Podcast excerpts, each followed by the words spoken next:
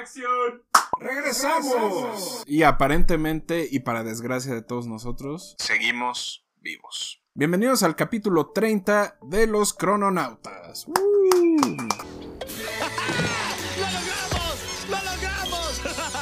Yo soy Don Nadie y estoy muy contento de regresar a contarles historias de personajes que como ustedes, yo y nuestros padres se dedicaron a tomar pésimas decisiones pero vivieron para contarlo. El de hoy es uno de esos personajes borrosos y ambiguos de la memoria mexicana por la poca publicidad de la que gozó mientras estuvo vivo, incluso de la poca publicidad de la que goza ahora. Como Nahui Olin y Lupe Vélez, su vida, su música, su legado pasa desapercibido entre memorias, referencias y algunos mamadores, como su servidor, que lo mencionan de vez en cuando para flashear y que parezca que conocen de música. Tal vez la razón por la que ha pasado desapercibido es porque era un adelantado a su tiempo o simplemente porque a nadie le importaba la música que hacía. Probablemente. Es considerado por muchos el padre de la electrónica y en especial del lounge. Kraftwerk, Uncle, Björk, Henry Mancini, Danny Elfman, Quentin Tarantino, Frank Sinatra y el Instituto Mexicano del Sonido lo han nombrado como una de sus influencias directas. Pero antes,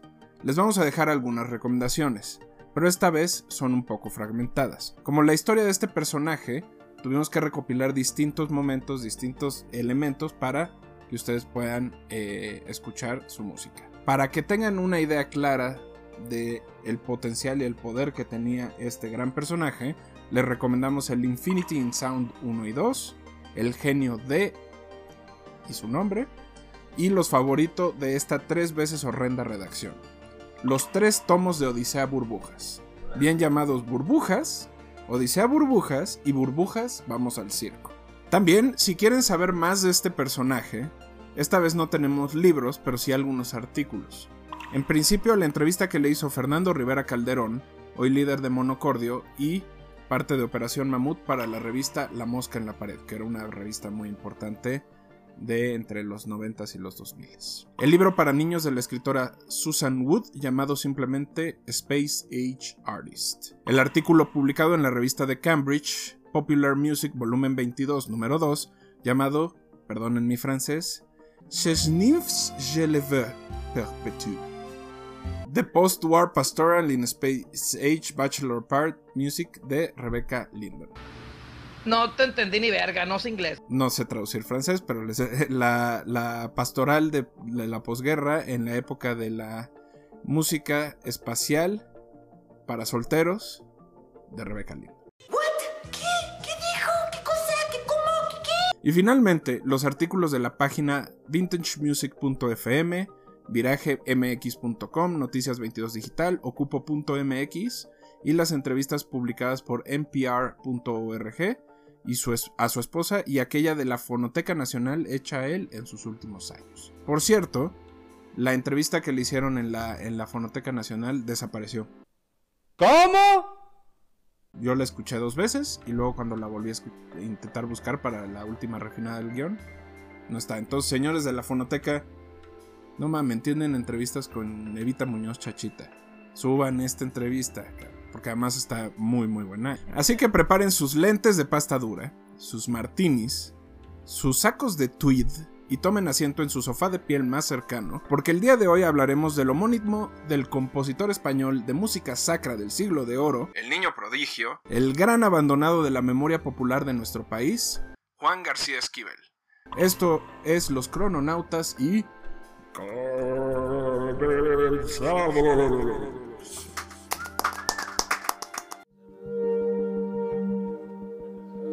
Crononautas. I'm uh, an electronic engineer.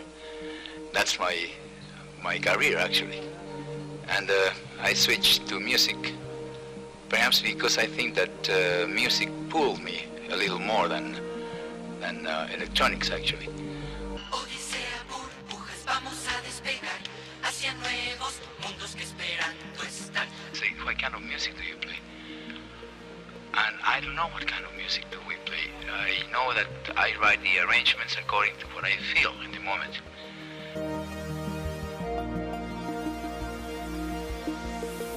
Hoy, Juan García Esquivel. Capítulo 1. ¿Qué más prueba se necesita? Porque es principio de año y porque se me recontrahinchan, inflan los huevos, comenzamos con una Teorías de la conspiración.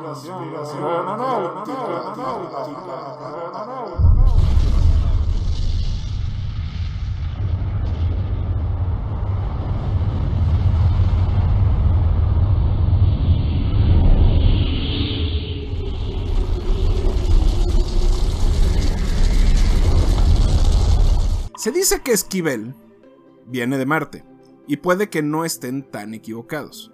Para eso hay que remontarnos a su tierra natal, mi nueva ciudad portuaria favorita y casa de uranio, mascota oficial de los huracanes.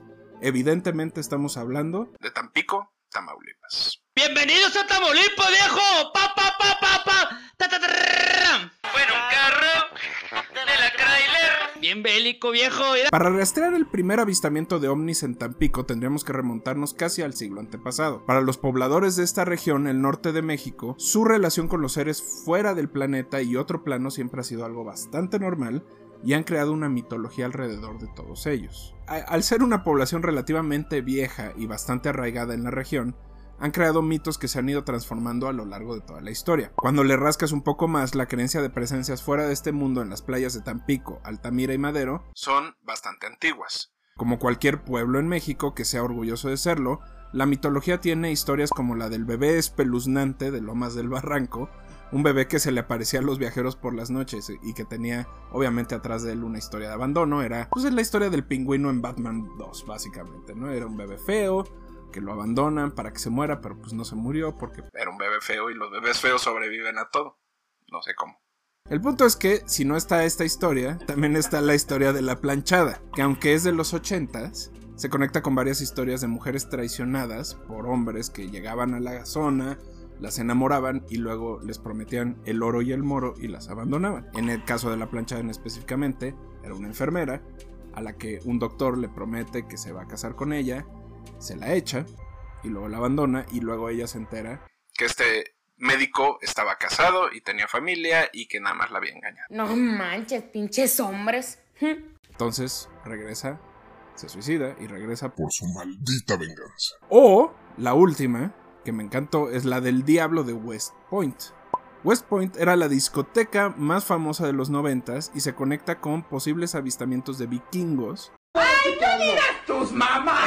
y europeos en el siglo XIII y XIV en estas costas que se decía llegaban, enamoraban a las eh, pobladoras originarias y luego las abandonaban o las maltrataban o se las robaban o hacían algo. El punto es que, o lo que les quiero decir, es que además de mostrarles que sí hice mi tarea y que sí me puse eh, a estudiar, es que es mi estado favorito del norte y siempre ha sido un lugar con bastante magia. Además de que, gracias a que existe Tamaulipas, Monterrey y Nuevo León no tienen ni salida al mar y tienen una salidita así a la frontera, lo cual para mí ya es ganancia. Pero cuando hablamos de ovnis, de seres que vienen de otro planeta, el primer avistamiento documentado por el Sol de Tampico data de 1967. En la edición del 7 de enero de ese año, el periodista Guillermo Mora Tavares escribió: Platillos voladores sobre Tampico. Numerosos aparatos luminosos vistos por dos porteños.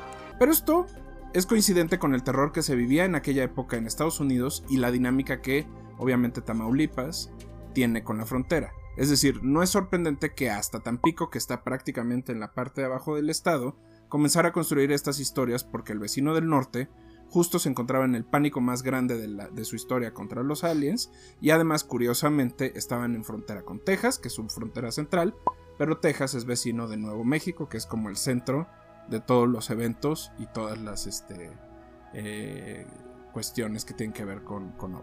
Pero los tan pequeños no se iban a fiar y no se iban a quedar solo con esa historia. Lejanos a la frontera, relativamente, construyeron su propia mitología.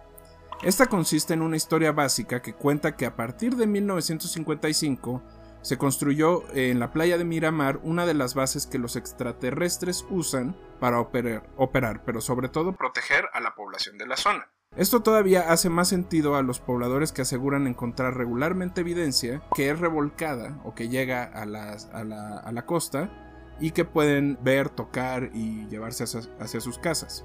Lo que no pueden hacer es ver la base porque la base como la base de, de Tampico, de Miramar, está en aguas profundas, no la pueden ver. Obvio. Obvio. Obvio. Pero sí de repente se encuentran metales, se encuentran este bujías, se encuentran. No es porque el mar esté contaminado y porque esa sea una zona petrolera. Aquí es donde se pone interesante. Esta creencia de por qué hay una base eh, alien que protege a, Tampico proviene de la ausencia de ciclones y huracanes que dañen contundentemente a la ciudad como lo hacía antes. Desde el huracán Inés en 1966, todos estos fenómenos se han ido disminuyendo o prácticamente son eliminados cuando llegan a impactar en la costa de Tampico. Es un misterio, un gran misterio. Incluso también se le atribuye este valor a la Virgen del Carmen, la cual tiene una estatua de 18 metros muy cerca de la costa. Entonces hay dos corrientes. Están los que creen que los aliens ayudan y están los que creen que la Virgen del Carmen ayudan. Con todo respeto, las dos están al mismo nivel.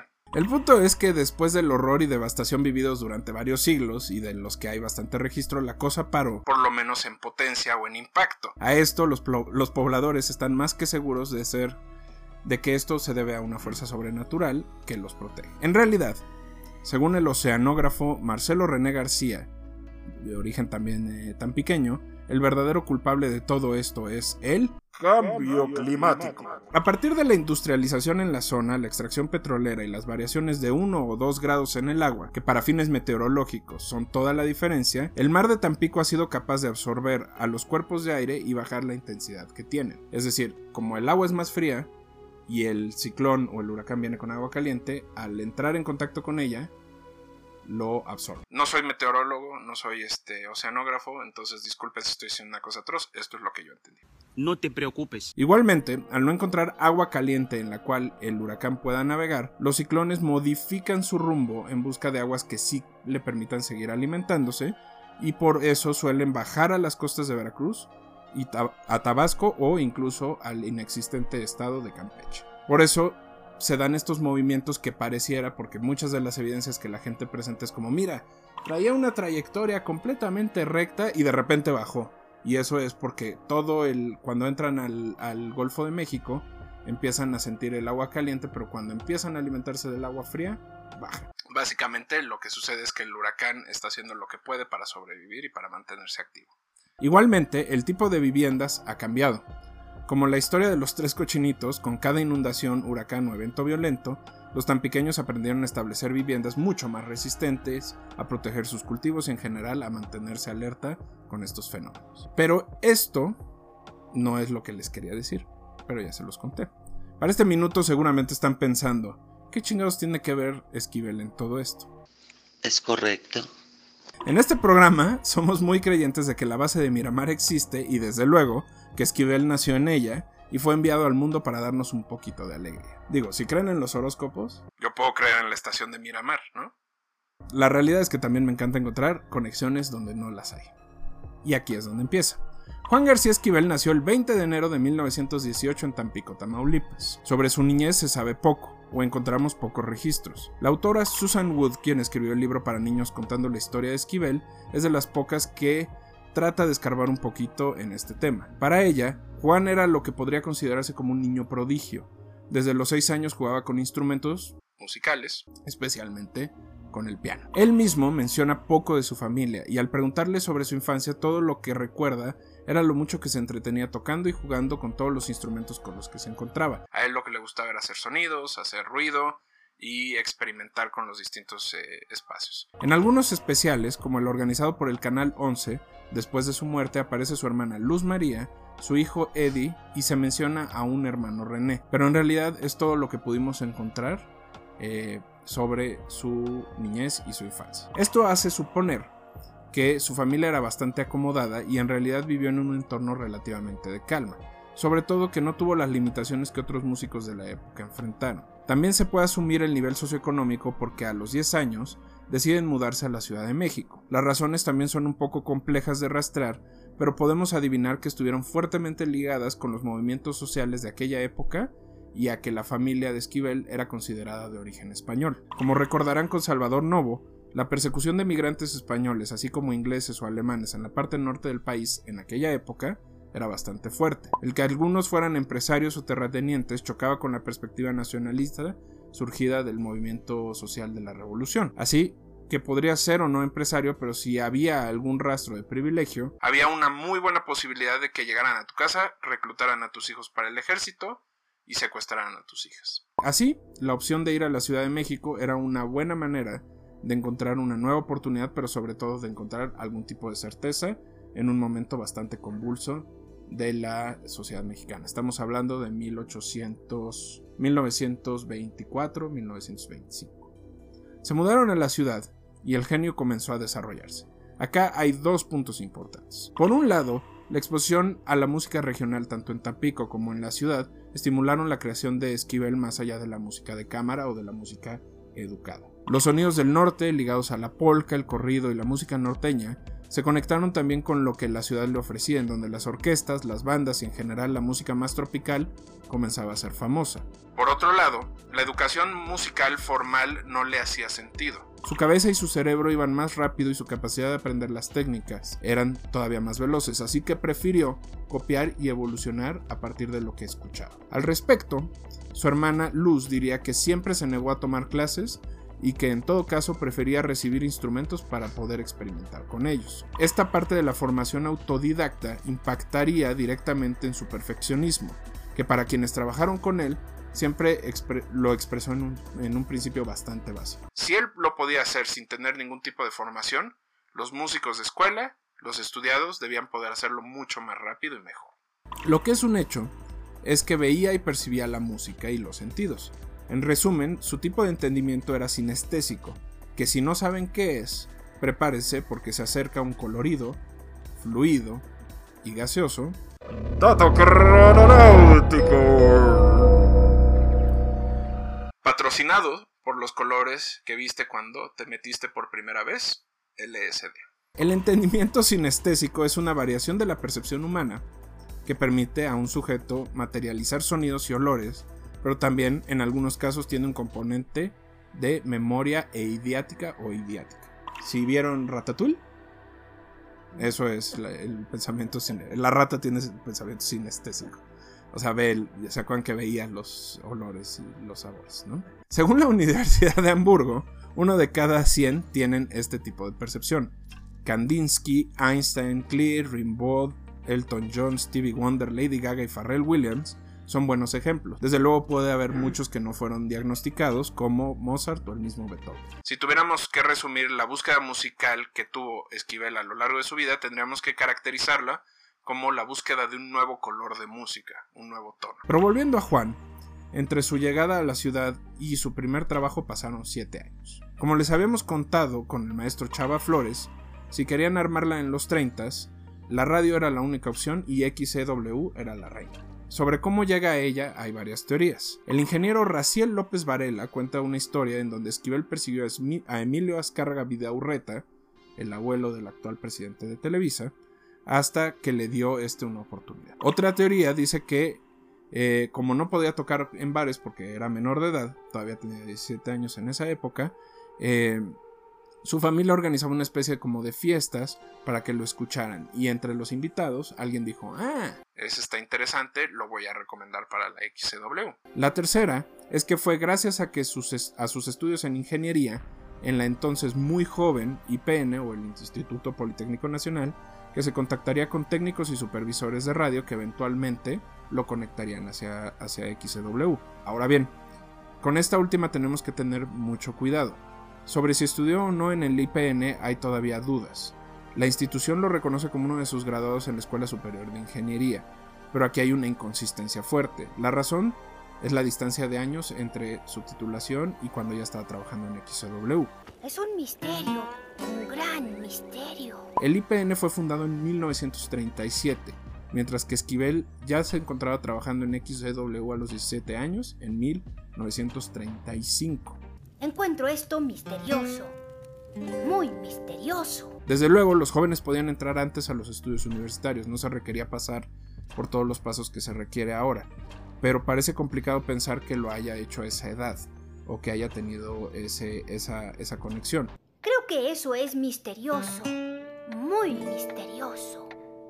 De hecho, en una entrevista para la televisión americana, él declara que cambiaría la ingeniería por la música.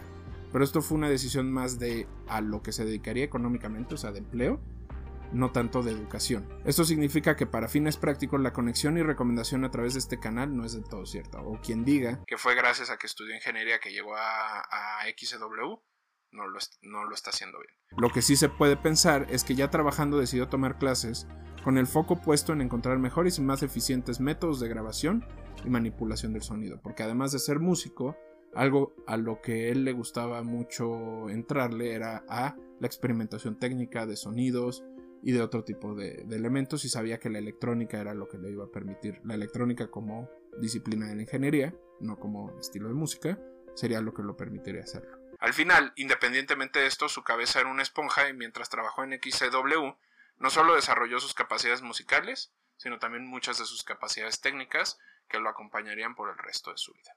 Capítulo 2. Un adelantado a su tiempo.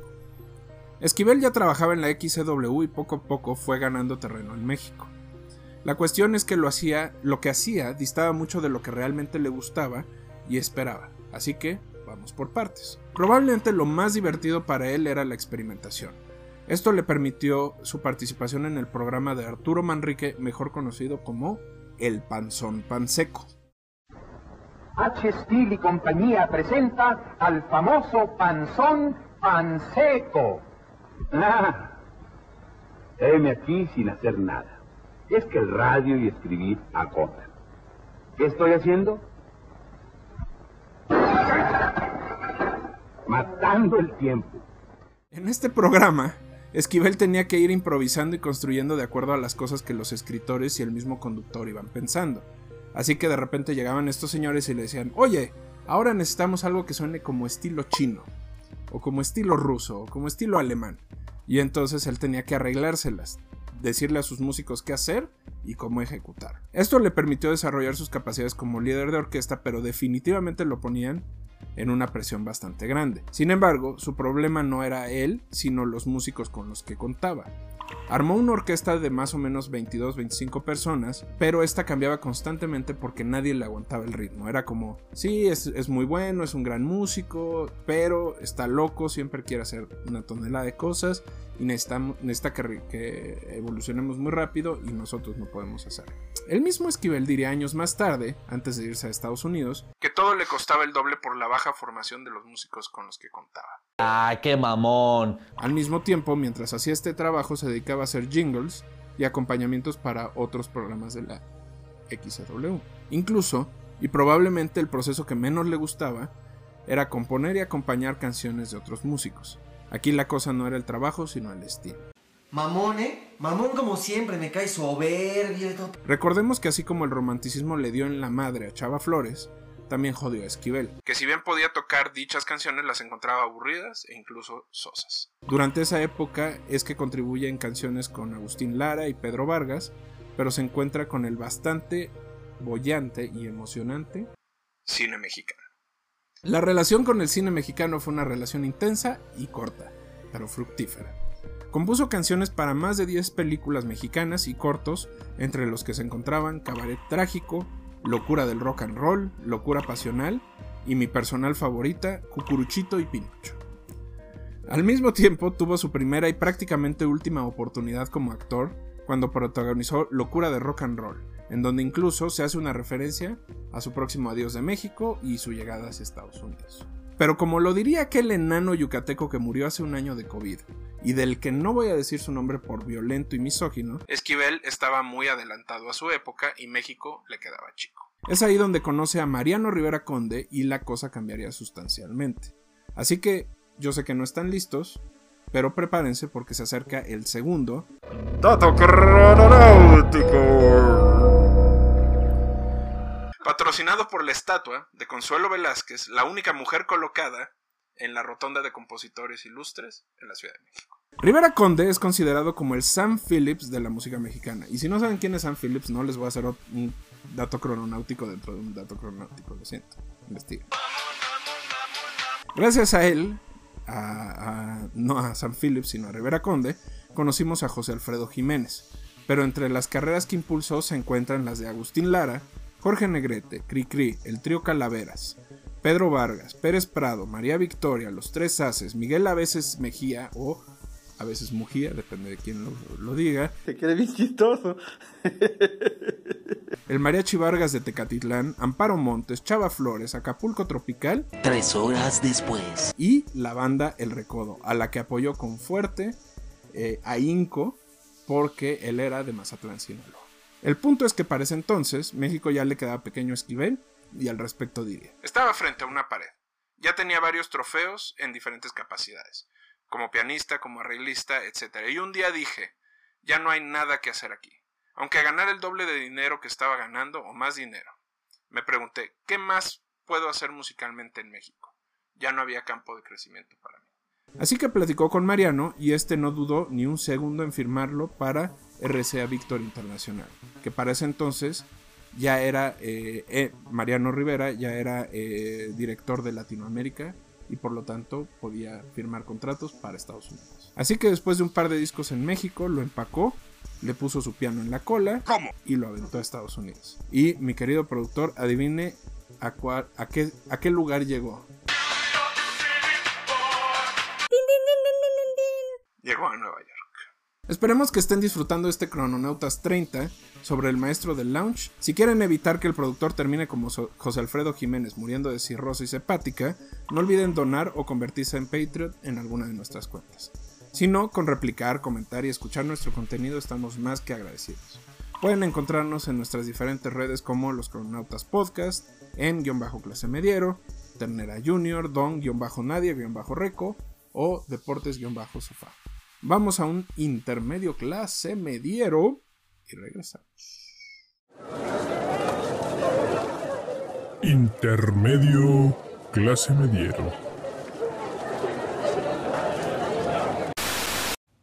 Saludos a Juan Pitorrico.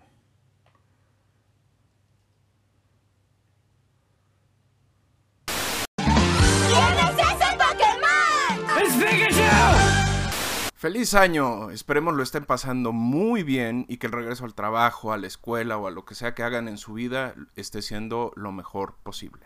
Yo soy Don Nadie y por esta ocasión decidimos darle vacaciones a nuestro equipo, al buen Rich, a Baltasar, a Vampi y contarles algunas cosas. Al productor no le dimos vacaciones porque no se las merece. Pero no se preocupen, todos van a regresar, los Cron Nuggets regresan, Deportes desde el sofá regresa y las cápsulas de Vampi también van a regresar solo que queríamos hacer algo especial para esta ocasión. Lo primero, quería darle una calurosa, jugosa y maravillosa bienvenida a nuestra nueva Patreon, Oriana. Un aplauso para ella. Estamos muy orgullosos de tenerte aquí. Muchas gracias por escucharnos, muchas gracias por vernos y muchas gracias por tu aportación. También les queremos mandar un abrazo a todos nuestros Patreons. Ustedes saben quiénes son: Pepe, Sed, Gabo, eh, nuestra donadora anona, anónima, anónima, este, Ari, Erika, em, el mismo Juan, Jime, eh, Pato. A todos ustedes les mando un abrazote. Ya estarán recibiendo sus regalos de Navidad o de Año Nuevo o de Reyes, dependiendo de cómo vayan yendo. Algunos ya los recibieron, otros lo van a recibir, pero se los agradecemos muchísimo. Ya saben que si quieren contribuir con nosotros, quieren ser Patreon, tienen que ir a patreon.com diagonal en guion bajo clase medieros o pueden ir a buymeacoffee.com crononautas y ahí pueden dejarnos una propina, algo eh, que se les ocurra. Si no, con darle like, compartirnos, mencionarnos, eh, escucharnos es más que suficiente y estamos muy agradecidos con ustedes.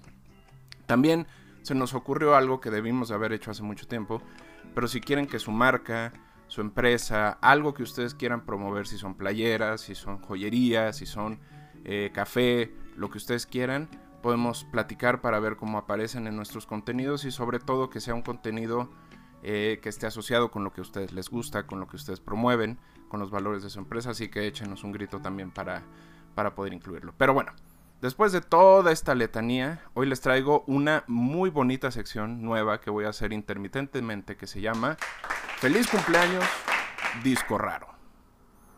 Así es. De vez en vez les voy a hacer una lista de discos que cumplen años. Por ejemplo, en este caso decidimos que fueran discos que cumplen eh, 20, 30, 40 años y que probablemente no han escuchado y si los han escuchado probablemente ya los olvidaron. Entonces nos gusta hacer esto porque justo, como ustedes saben y si ya llegaron hasta este punto, eh, la historia de Esquivel tiene que ver con recordar su música y recordar lo que ha hecho. Entonces para nosotros es muy importante tener este, este, este espacio para que se acuerden de música que está ahí, que está a la mano y que la pueden escuchar. Entonces, vamos del presente hacia atrás. Obviamente no les voy a decir, ah, salió el disco de The Weeknd el primer fin de semana, porque eso ya lo saben, lo han visto en todos lados. Escúchenlo y nos dicen qué les pareció. A mí me pareció muy malo, pero ustedes nos dicen. Pero vámonos al 2012. En el 2012 se lanzó el primer disco de los Alabama Shakes. El Boys and Girls es un disco que además de poner sobre la mesa blues, jazz y country, a la nueva generación nos trajo a la maestra Brittany Howard, a la que por mis huevos además voy a llamar la liso alternativa. Aunque liso es bastante alternativa, entonces son dos talentos muy parecidos. Después nos regalaron el Sound and Color y el disco solista de Brittany llamado Jamie, pero por ahora les recomendamos que escuchen el Boys and Girls, que es un disco para estar relajado, para hacer meditación, para eh, incluso echarte unos tragos y estar tranquilo. El 2002 trajo un disco que para muchos en su momento fue una traición. Yoshimi Battles the Pink Robots de los Flaming Lips fue uno de esos discos que culminaron la búsqueda de su autor y principal compositor, eh, Wayne Coyne, sobre un nuevo sonido musical. Y lo interesante es que ellos empezaron con un disco que se llamaba The Soft Bulletin, que es un disco que es legendario por haberse vendido en cuatro partes diferentes. Entonces tú tenías que tener cuatro reproductores para reproducir la voz, la guitarra, la batería y el bajo. Todo estaba dividido. Luego obviamente hicieron una versión general. Y el Soft Bulletin es de hecho considerado uno de los mejores discos de la historia. Pero Yoshimi eh, Fights the Pink Robots o Battles the Pink Robots es un disco muy interesante porque es la culminación de esa búsqueda de un nuevo eh, sonido y sobre todo lo que ya haría los Flaming Lips populares por el resto hasta ahorita, ¿no? Y si no me creen, escuchen el Miley Cyrus and, and Her Dead Pets, que es el disco que produjo Wayne Coyne con Miley Cyrus, que es una maravilla. Nos vamos al 92. Y aquí la historia cambió un poco. En el 92, R.E.M., Pantera, Alice in Chains eran lo que se escuchaba en la mayoría de las estaciones de radio. Y una cantante y compositora les dijo, ¿sabes qué? Chinga tu madre. Y lanzó uno de los discos más influyentes y más contradictorios de aquella época, el Little Earthquakes de Tori Amos. Tori Amos a los 21 años decidió salirse un poco del tono musical del grunge, del punk, del rock pesado y empezar a hacer algo menos masculinizado, menos distorsionado, pero sobre todo que hablara desde los mismos temas, pero desde un tema femenino. De hecho, Tori Amos es una de las primeras que, bueno, no, no, no quiero decir que es una de las primeras, pero es, eh, en su disco hace una denuncia sobre abuso mucho antes de que eh, lo hicieran artistas del calibre de Lady Gaga y otras. Entonces, desde ese entonces ya se peleaba, ya estábamos ahí, ya estábamos discutiendo esos temas. En 1982, yo ni siquiera había nacido para que se den una idea, estaba el thriller de Michael Jackson, el 1999 de Prince, que si ustedes no se acuerdan, Prince y Michael Jackson se la pasaban peleando uno contra el otro, el Number of the Beast de Iron Maiden y el Pornography de The Cure. Y en esa época, una bandita muy pequeña, este power trio clásico que se acostumbró después en los 90 llamado The Violent Femmes, sacó un disco homónimo que además fue de esos discos que empezaron a abrir el camino hacia el grunge, hacia el rock y hacia la, música alternativa, con un sonido bastante folk, bastante pop, post-punk, pero como que limpiaron, no sé si ustedes se acuerdan de la música de los 80s, pero la música de los 80s se trata de meter un montón de sonidos, de meter un montón de cosas.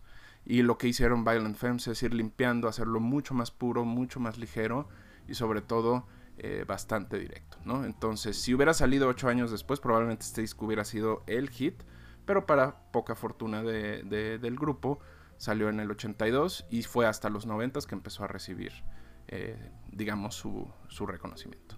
El 1972 es bastante complicado porque muchos de los discos que se reconocen de esa época piensan que también poco a poco se fue bajando la cantidad de producción de discos, ¿no?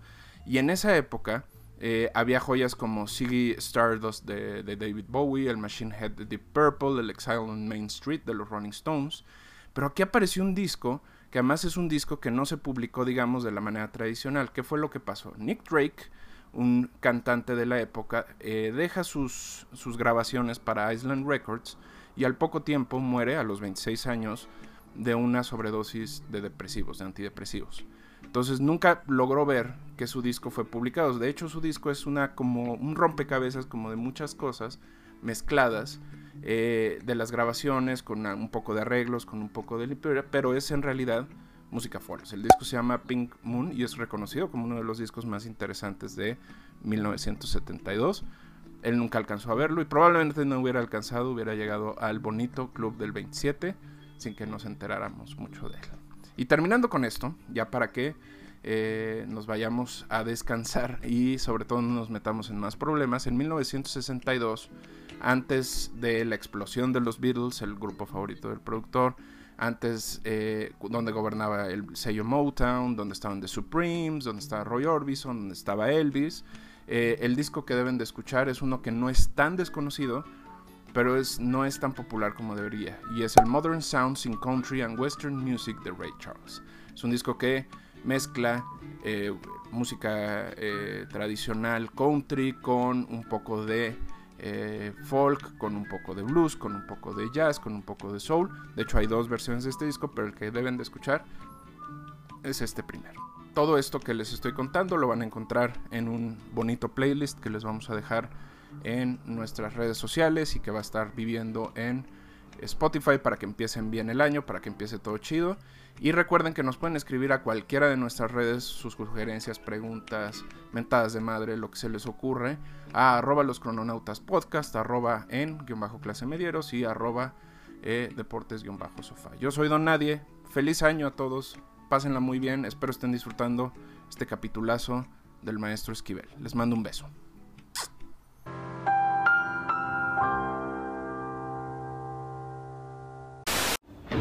Wow!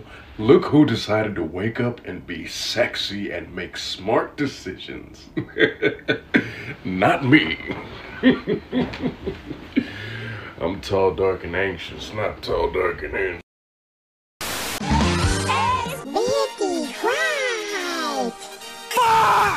Gonna take a lot to get me away from you. Damn, damn. There's nothing that a hundred men or more could ever do. Sapien. I bless the rains down in Africa. Oh, bless the I bless the rains down in Africa. Fin del intermedio.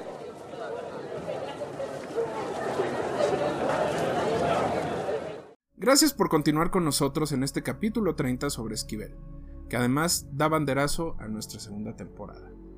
Capítulo 3. Estados Unidos, Frank Sinatra, la mafia y el chocho. Y por el chocho me refiero a la medicina. Al llegar a Nueva York, Esquivel se encontró con un panorama que siempre había anhelado, pero que pocas veces había encontrado en México. Músicos profesionales de todo tipo de estilos y con una disposición para ayudarlo con su experimentación. Igualmente, los elementos técnicos estaban presentes y le permitían ir más allá, es decir, había mejores estudios, mejores micrófonos, mejores instrumentos, todo era mejor allá. Es aquí donde Esquivel comienza a desarrollar dos vías de trabajo. Por un lado, se concentró en grabar y experimentar la música. Es en este tiempo que los discos más importantes del Space Age Pop fueron creados. Los discos Other Worlds, Other Sounds, Four Corners of the World y Exploring New Sounds in Hi-Fi o Otro Mundo y Otros Sonidos, Cuatro Esquinas del Mundo y Explorando Nuevos Sonidos en Alta Definición fueron grabados entre el 58 y el 59. Fue en este tiempo que también recibió sus únicas tres nominaciones al Grammy por cada uno de estos discos. También se dice que aquí es donde desarrolló y explotó su perfeccionismo aún más. Eh, es donde se exigía todo y sobre todo ahí empezó a sentir y desarrollar algo que nunca lo abandonaría hasta sus últimos días, que sería la maldita ansiedad. Por el otro lado, el segundo track por el que trabajaba era eh, con su nueva relación tóxica. Su nueva novia, su nueva musa, se llamaba la televisión. Ahora bien, Aquí tengo que hacer un disclaimer bastante fuerte. Aunque hay algunas coincidencias sobre cuáles canciones, soundtracks y ambientaciones son de él, en realidad hay muchas que no tienen un registro oficial. Nada, no hay, no existe. Por ejemplo, si tomamos el sitio IMBD, que es especializado en este tipo de información. Sabemos que Markham y The Tall Man fueron sus principales trabajos de ambientación y que incluso hizo música para varios capítulos. Pero otros artículos mencionan a Los Picapiedra, Quincy, Alfred Hitchcock, Ironside, Kojak, Los Ángeles de Charlie, Ellery Quinn, Emergencia, El Hombre Nuclear, La Mujer Biónica, Colombo, MacLeod, McKillan, eh, El Hombre Increíble, Barretta, Los Hardy Boys, Magnum, Miami Vice, La Última Frontera, Fuera de este Mundo, Viajeros en el Tiempo, Guardianes de la Bahía y mi favorito, Harry y los Henderson. Hizo rolas, en algunos casos justo, son canciones que él ya había hecho y se usaban en el programa, o a veces él componía los, las canciones que abrían el, el, show. Pero el registro es muy... Incluso intenté buscar todos los jingles. No hay registro.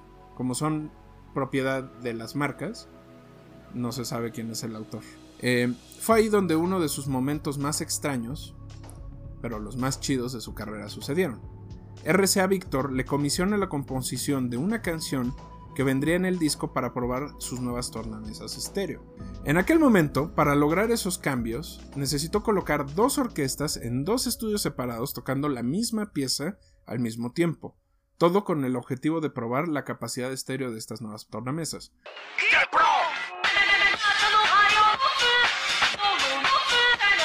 Ahorita decimos, no mames, ahorita puedes escuchar 8, 10, 20 canales, pero en esa época imagínense lo complicado que era primero grabar todo a través de uno, de un canal, o sea, tenía todos los micrófonos conectados a una mezcladora, la mezcladora mandaba esa señal, y ahora lo, multiplíquenlo por dos, los dos estudios tenían que hacer lo mismo, tenían que estar ecualizados igual, para que cuando tú escucharas en tu casa el sonido estéreo, pudieras escuchar las diferentes eh, variaciones, o sea, que yo apagara hacia un lado y se escuchara bien de un lado y yo acabara del otro y se escuchara bien del otro. Eso, señores, está muy cabrón.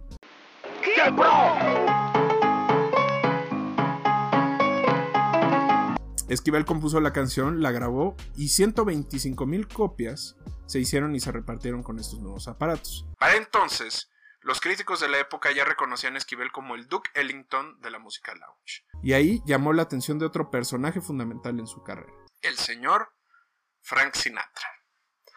Algo que según su esposa Yvonne de Bourbon, ¿vieron? ¿Vieron? Bourbon, declaró es que para aquel entonces Juan extrañaba salir con su orquesta y tocar en vivo. Perdón. A pesar de que no era reconocido necesariamente por estos conciertos, o como un gran showman, la música y el sonido que generaba sí lo hacían visible en lugares donde se presentara. Es aquí donde Frank Sinatra lo escuchó e invitó a irse a Las Vegas y comenzar lo que sería su ciclo más largo de concierto. Hay quienes dicen que estuvo 5 años, hay quienes dicen que estuvo 10 y hay quienes dicen que estuvo 14 años. La más confiable es la información de un disco bootleg o pirata de la época que menciona la segunda. Es decir, era un disco que recopilaba todas las canciones de 1964 a 1974. Fueron estos años donde redujo su banda y puso un show que le dio a ganar prácticamente 10 mil dólares por presentación. La vida en Las Vegas le gustaba mucho, lo mantuvo activo en la composición de temas y jingles, pero le permitía seguir con una vida nocturna y social bastante eh, abierta. Pero también fueron los años donde más barbitúricos, pastillas para dormir y alcohol tomaba. Su esposa diría que a pesar de no ser violento o no ponerse muy mal, sí afectaba su emoción o ganas de hacer otras cosas, lo que terminaba por tener malas composiciones o por no responder a ciertos trabajos que él ya consideraba como ya no voy a hacer ese tema porque pues mira, yo soy el rey del Stardust eh, Hotel en, Las Vegas. También lo hacía muy intolerante con las equivocaciones, es decir, si veía que alguien se equivocaba, le dejaba una nota pasivo-agresiva en su instrumento y le decía, la próxima vez te voy a cortar los dedos. No, es cierto. Nada más les dejaba, oye, no mames, pon atención, ¿no? Sin embargo, lo que terminaría por chingarlo en aquella época sería nada más y nada menos que la relación que el Hotel Stardust, donde estaba haciendo su show, Frank Sinatra y muchos promotores de la época tenían con la mafia. Se sabe que Sinatra tenía varios nexos que vienen desde su juventud en Hoboken, New Jersey. Además de tener una estrecha relación con Willy Moretti y Lucky Luciano, que además le ayudaban a ocultar sus problemas de alcoholismo, juego y violencia contra sus parejas, la conexión más clara de Sinatra es la de Nancy Barbato, quien era familiar de un miembro de la familia siciliana. De hecho, se dice que la carrera de Frank Sinatra despegó cuando la mafia lo empezó a ayudar. Tal vez lo más significativo de todo esto fue la historia que involucra a John Fitzgerald Kennedy. En principio, se dice que la victoria de JFK se dio gracias a los cerca de 120 mil votos que el Sindicato del Carbón de Virginia le dieron, votos que le ayudaron a ganarle a Richard Nixon. Cuando JFK nombra a su hermano Robert Kennedy como fiscal, persona que además tenía un discurso sumamente agresivo contra la mafia, se dice que Sam Giancana, el entonces líder de, eh, de, este sindicato y de varios sindicatos de la época, comienza a buscar a Sinatra, quien obviamente se escondió de él porque sabía que venían por él. Se decía que Sinatra, de hecho, tenía una fuerte influencia sobre John F. Kennedy, tanto que él fue el que le presentó a Marilyn Monroe, y por presentó, todos sabemos a qué, qué pasó ahí, ¿no? Sinatra le pagaba a la, a la mafia con relaciones públicas con artistas, políticos y diferentes miembros importantes de la comunidad en esa época, es decir, ellos le ocultaban su mugre y al ocultarle la mugre Sinatra los conectaba con políticos, con otros artistas y con otra gente. Después de unas horas y con unos cuantos whiskies encima, se dice que Sam se arrepintió de mandar matar a Sinatra justo porque decía que no podía matar a, alguien con tanto talento. Y si no se acuerdan de esa, de esa escena de Los Simpsons, donde Krusty y Homero, vestidos los dos de Krusty, va con la mafia para perdonarle la cosa a la mafia, es una referencia directa a este momento histórico. Y si no, no lo podemos poner, pero búsquenlo. El, el padre de la mafia dice, no puedo matar a alguien que trae tanta alegría a los corazones. Es básicamente la misma historia. al poco tiempo, John F. Kennedy fue asesinado y unos años después su hermano Robert también fue asesinado. Todo esto llevó al desmantelamiento de la familia siciliana. Con esta caída, Hoteles, restaurantes y centros nocturnos cerraron o fueron vendidos. Eh, esto significó que Esquivel perdiera su trabajo seguro y el resto de los hoteles y centros se negaran a pagarle lo que él pedía. Poco a poco fue recortando su banda, el show y en general su presencia en la ciudad.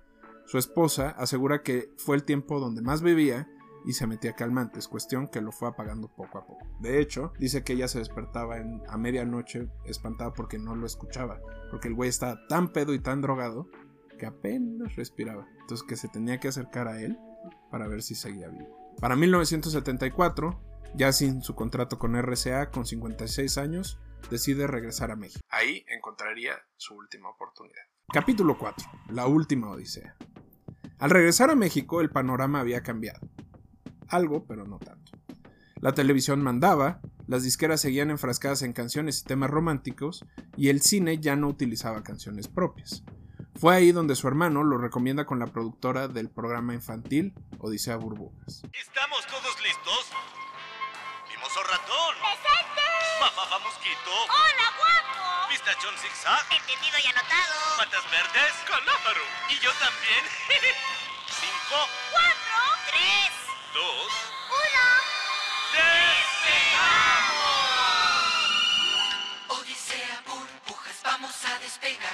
Programa que además para ustedes, como para mí cuarentones, fue bastante, bastante importante. Y si no, el Ecoloco Rules.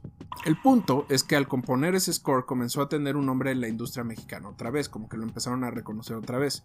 Lo invitaron a seguir ambientando programas y en algunos casos componer jingles para ciertas marcas. El problema es que la cosa no iba a funcionar tan rápido. En un descuido, en la ciudad de Tasco, se cae en la calle y se rompe la cadera.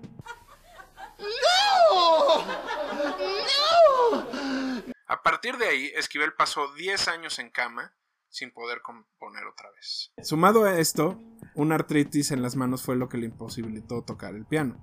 Aunque las personas que convivieron con él en esos años reconocen que siempre mantuvo un buen humor, el no haberse levantado de la cama, el no haber hecho rehabilitación a tiempo, el no recibir tratamiento en Estados Unidos con el dinero que tenía, hace pensar que pasó algo más. Un tema que está oculto cuando se habla de Esquivel y que lo puedes notar muy discretamente entre las conversaciones de las personas que lo rodearon, es que, em, pero que sí puedes confirmar por algunas declaratorias, es que después de la caída al músico le costó mucho trabajo levantarse. Esto generó esfuerzos en que em, se concentraran en reeditar y mejorar las versiones de sus viejas grabaciones, lo cual le dio un, un impulso relativamente fuerte con la generación de los noventas. Pero lo que está atrás, obviamente, es ansiedad y depresión, que siempre tuvo, nomás que siempre lo fue tapando con alcohol. Y hasta este momento ya no podía beber, entonces... Igualmente, mientras reeditó varios de sus discos y de hecho eh, volvió a generar un poco de ruido alrededor de su nombre, eh, apoyó y aconsejó a varios músicos de la época, incluido Camilo Lara, que para fines prácticos es conocido como el Instituto Mexicano del Sonido, quien lo visitaba regularmente en su casa de Jutepec. En enero 3 del 2002 ya no despertó. Aún con signos, eh, se intentó darle reanimación, pero no duró mucho. Los periódicos de la época tardaron días en reportar la muerte y la repercusión fue mínima. Solo algunos ñoños musicales lo lamentaron. Hasta el día de hoy, es difícil encontrar información sobre este personaje. Para lograrlo, la tres veces horrenda redacción de este show tuvo que revisar cerca de 40 documentos de los cuales muchos de ellos replicaban la misma información. Y eso fue muy frustrante, lo tengo que reconocer. Hasta el 2020, el IPN, su supuesta alma mater, llamó a su festival de creación cultural el Festival Juan García Esquivel. Pero esto no significa que su música no tenga impacto aún al día de hoy. De hecho, seguramente lo han escuchado, solo que no lo saben. Series como Better Call Saul, o mejor llama Saúl, películas como El Big Lebowski o Nacho Libre lo han usado abiertamente. Y de lo que no se ha podido salvar es de su paternidad musical. Él creó y desarrolló el Space Age Pop o la música lounge. Y además puso las bases de la música electrónica. Así que ya saben, cada vez que vayan a un elevador, estén viendo una película soft o estén en la recepción de un hotel, probablemente estén escuchando a uno de los genios musicales más grandes de la historia de este país. Mi querido productor, ¿qué le pareció la historia del alien tan pequeño Juan García Esquivel? Güey, no, no, tú Anna Halfman está basado en su vida, güey. Mm. ¿No es Alan Harper, güey? o sea, me suena como el compositor super vergas, pero que no pudo crecer en otro lado más que los jingles, alcohólico. no lo había pensado, pero sí puede ser que tenga cierta influencia. Está, está interesante, y sobre todo que es alguien tan desconocido pero tan escuchado está, está muy cagado. Está muy cabrón. Su música terminó ganándole a él como persona. O sea, la música lo terminó sobrepasando, ¿no? Lo terminó haciendo más grande. Esperemos les haya gustado la historia de este extraterrestre mexicano. Recuerden compartirnos, replicarnos y recomendarnos. Nos encuentran en todas partes como Escuela Nacional de Clase Medieros o Los Crononautas. Escríbanos y díganos de quién no saben nada y quieren escuchar algo de quién quieren que hagamos ruido, de qué evento debemos hablar y sobre todo, qué les gustaría saber. Buen inicio del año, que tengan un buen 2022, los queremos, nos vemos pronto.